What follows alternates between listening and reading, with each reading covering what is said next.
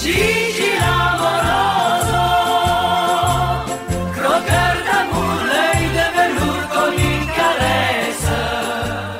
Bonjour Jean-François Gibault. Bonjour Antoine. Notre compteur et accessoirement directeur de la recherche à QMI, euh, spécialiste des, des doubles pages dans le journal de Montréal ces temps-ci. Donc, il y en avait un- une, grande là, sur les CHSLD assez impressionnante euh, ce matin. Mais c'est pas pour ça qu'on se parle. On se parle du déficit anticipé de, et là, tenez-vous bien, 250 milliards à Ottawa. C'est terrifiant, non, Jean-François? Ah, euh, 250 milliards, c'est gigantesque. C'est la, mise à jour euh, à laquelle on a eu droit ce matin de la part du directeur parlementaire du budget à Ottawa. Ça, juste pour situer les gens, Antoine, euh, ils ont une institution fédérale, je pense, qui, euh, qui est très intéressante. C'est-à-dire que euh, à Québec, on fait le, le- je transpose à Québec, quand on veut avoir des perspectives sur l'économie et les finances publiques, ben, c'est beaucoup le ministère des Finances, donc qui gère le budget du Québec, qui nous fait, dans le fond, des comptes rendus à chaque mois plus sommaires, mais deux fois par année, des comptes rendus plus détaillés. Mais euh, on est tout le temps en face de quelqu'un qui est à la fois juge et parti, parce qu'il y a une journée, il fait des prévisions, puis quelques mois après, il nous explique pourquoi ces prévisions étaient bonnes ou moins bonnes. Euh, alors, on dit, bon, ça, ça manque peut-être des fois un peu d'indépendance.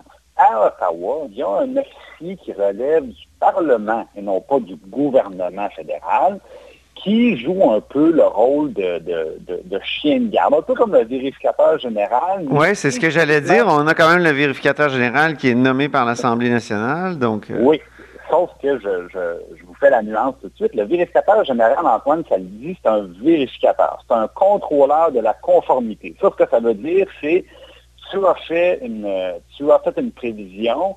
La prévision, mais après ça, je vais voir est-ce qu'elle s'est avérée, oui ou non, et l'écart est de combien si la prévision n'était pas bonne. Mais ils ne font pas de prévision. C'est pas la, c'est pas la responsabilité d'une équipe de comptables de dire, ben, nous, voilà ce qu'on pense qui va se produire dans six mois, dans un an. Alors, c'est ça la nuance. À Ottawa, ils ont un espèce d'organisme indépendant qui relève du Parlement qui fait des prévisions et qui dit, nous, avec les informations qu'on a, par exemple, sur le cours du pétrole, avec l'information qu'on a sur l'évolution du taux de chômage, du nombre d'emplois, euh, ainsi de suite, ben, on pense que euh, la récession pourrait être de telle ampleur avec les conséquences financières que voici. Alors ça, c'est la différence. Puis évidemment, comme c'est pas lié au gouvernement, il y a une espèce d'indépendance qui est très, très intéressante parce qu'on a le ministère des Finances d'un côté, puis on a le directeur parlementaire du budget de l'autre qui travaille pour les députés. Alors, c'est lui, le directeur parlementaire du budget, qui ce matin a dit, ben, on a fait une mise à jour de nos scénarios, puis on peut s'attendre à un déficit budgétaire d'environ 250 milliards de dollars pour l'année qui est en cours. Ça, c'est presque 13% du PIB. Là, on, on va s'entendre, on le donne en mille. Là, c'est un record, puis c'est même pas dans les détails, c'est un record de très loin oui. supérieur. Parce qu'il y avait eu des grosses dépenses, même sous Stephen Harper, qui n'était pas un dépensier, euh, en 2008, lors de la dernière euh, grande crise euh, financière, celle-là. Mais Ouais. c'était, on était loin de 250 milliards. Là. Ben, c'est- la- la- ça se compare un petit peu plus à la situation de 82, là, pour les plus vieux qui s'en rappellent. il y avait eu le deuxième choc pétrolier un peu avant, puis qui avait mené à, une récession. Puis, mais encore là, à l'époque, on parlait peut-être de 8% du PIB. Là, on est à 12-13. Donc, on, on est vraiment dans une situation qui est hors norme. L'autre chose qui est intéressante, c'est que le directeur parlementaire du budget, Antoine, lui, il a sa calculatrice dans les mains et à chaque fois que M. Trudeau annonce des, des nouvelles mesures, ben, euh, il pitonne. Et là, on le sait, à Ottawa, euh, ils en ont fait des dizaines de mesures. Là, je pense qu'il y a une mesure pour les unijambistes roux nés le 29 avril. Là. ben, il y en a, il y en a, oui. Il y en a pour 146 milliards de mesures jusqu'à présent au gouvernement fédéral. Et ça, ça fait partie, évidemment, de cet énorme déficit-là que le directeur parlementaire du budget annonce. Et euh, tantôt, euh, moi, je pense qu'il y aura probablement des commissions parlementaires, si c'est pas plus, pour la gestion de la gestion de tout ça. Je veux dire, les parlementaires à Ottawa se réunissaient notamment pour la question des étudiants.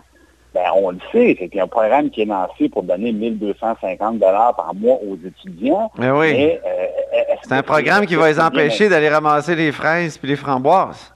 Voilà. On pense que tout le monde voit un peu les mêmes conséquences potentielles. Alors ça, c'est un programme. Puis juste pour vous dire, là, on parle de 5,3 milliards là, sur un total de 146. Alors, des mesures, il y en a beaucoup, beaucoup, beaucoup. Les plus grosses, je le rappelle, la subvention salariale pour les entreprises qui perdent plus de 30% de leurs revenus, ça, c'est le plus gros morceau, 76 milliards. Après ça, il y a la prestation canadienne d'urgence, le fameux chèque de 2000 dollars. Il y en a pour 36 milliards de dollars. Ça, c'est des gros, gros, gros morceaux. Mais au total, bon, il y en a plusieurs dizaines et le total, 146 milliards de dollars. Mais à ça s'ajoute évidemment euh, la question des prix du pétrole. On en a déjà parlé. Euh, le directeur parlementaire du budget ne voit pas un retour au prix euh, qu'on connaissait avant la crise, au prix du pétrole qu'on connaissait avant la crise. Et on le sait, dans l'économie canadienne, euh, le cours du pétrole a une influence très importante sur notre dollar puis notre, notre économie. Alors, on met tout ça ensemble avec un, taux d'emploi qui baisse d'à peu près de 8% c'est quand même beaucoup. Ça, ça veut dire qu'il y a des emplois euh, possiblement qui sont, euh, qui sont fermés définitivement, puis quand même en bon nombre. Alors, euh, on met tout ça ensemble, puis on se dirige, semble-t-il, vers une récession de moins 12% euh, C'est la prévision maintenant pour euh, l'année 2020 du PIB réel, moins 12% Alors, c'est très sévère. C'est en fait la, statistique la, plus grave depuis qu'on tient compte et on calcule ces, choses-là depuis 1961, avec la méthodologie qui reste la même. Ben, c'est évidemment du jamais vu. Quand je pense qu'on s'est tous souhaité la bonne année le 1er janvier, on ne savait pas ce qui s'en venait. Alors, on ne savait, pas ce qui s'en venait, puis évidemment, tout ça, encore une fois, on le répète à chaque fois, euh, ça dépend combien de temps que ça dure. Là, Le directeur parlementaire du budget nous dit, nous, on fait l'hypothèse que ça va se maintenir jusqu'à la fin du printemps et qu'après ça, peu à peu, les mesures vont se résorber. Puis on pense que la, deuxième moitié de 2020, l'économie va reprendre du pic un peu, puis on, on aura une bonne relance. Mais évidemment, tout ça est sujet à, comment vont euh, les infections, comment va la recherche, quel gouvernement provincial rouvre à tel moment. Mais là, on a parlé cette semaine, on a plusieurs provinces qui lancent leur scénario de réouverture. La Colombie-Britannique s'ajoutait hier avec euh, aussi des éléments de réouverture. Donc, c'est euh, avec tout ça qui se précise, on, commence à avoir une idée si tout va bien, s'il n'y a pas de rechute, s'il n'y a pas ben, c'est ça, il peut y avoir un retour de des infections puis de la, flambée. Mais dis-moi, à Québec, est-ce qu'on a des informations sur euh, les finances publiques? Quel sera le trou à Québec? Est-ce qu'on a une idée? La question a été posée au premier ministre hier et euh, qui ne s'est pas trop avancé. Euh, il disait qu'il travaillait régulièrement avec le, ministre euh, Girard et c'est lui, Éric Girard, qui devrait faire une mise à jour bientôt. Mais c'est certain que la situation à Québec est moins dramatique, Antoine. Il y a à peu près 4-5 milliards de vraies dépenses reliées à la crise. C'est beaucoup, beaucoup moins, même en proportion, c'est beaucoup moins qu'à Ottawa. Et en plus, l'aide fédérale ben, va aider à soutenir euh, les, revenus du gouvernement du Québec, par exemple, si on parle de, mesures qui sont imposables, ben, ils vont, ça va aider à, ce que, dans le fond, la, base d'imposition du Québec s'érode peut-être un peu moins. Ah, c'est une sorte de euh, transfert. Euh. oui, c'est indirect. transfert fédéral, indirect. Puis on avait évidemment la possibilité au Québec de faire un déficit d'une douzaine et plus de milliards sans devoir le rembourser. Euh, je pense qu'on se dirige grosso modo vers un, déficit de cette ampleur-là, mais euh, sur lequel on pourra passer rapidement à d'autres choses.